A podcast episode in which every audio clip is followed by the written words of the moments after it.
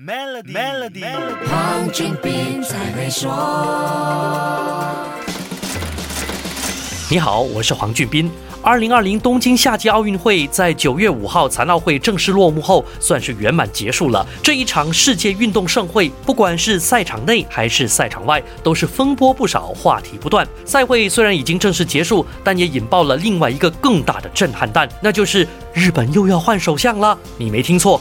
又要换首相，只不过这里说的是日本。你印象中的日本首相是不是安倍晋三呢？安倍晋三已经成了过去式，是日本的前首相。他在去年九月十六号因为健康原因而辞职。日本的现任首相是菅义伟，他上任的时候可以说是万众期待、民心所向。上任初期一度获得高达百分之七十的支持率，可是情况在不到一年的时间就完全改变了。每日新闻在八月二十八号的最新民调显示，菅义伟内阁的支持率已经下跌到区区的百分之二十六。菅义伟在九月三号的自民党内部会议上宣布，不会参加这个月举行的自民党总裁选举，也就是说，他放弃连任的机会。自民党是日本的执政党，谁出任自民党总裁，就会被推举为日本的首相。菅义伟的决定意味着他将卸下自民党总裁和日本首相的职务。民间对国家领导人下台的反应最快也最直接的就是出现在股市了。菅义伟做出宣布之后，日本股市竟然很不给面子的一片欢天喜地。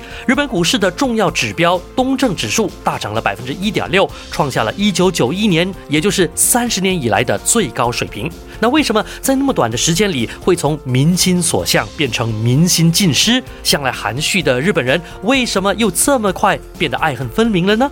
其中一个关键原因，竟然是二零二零东京奥运会。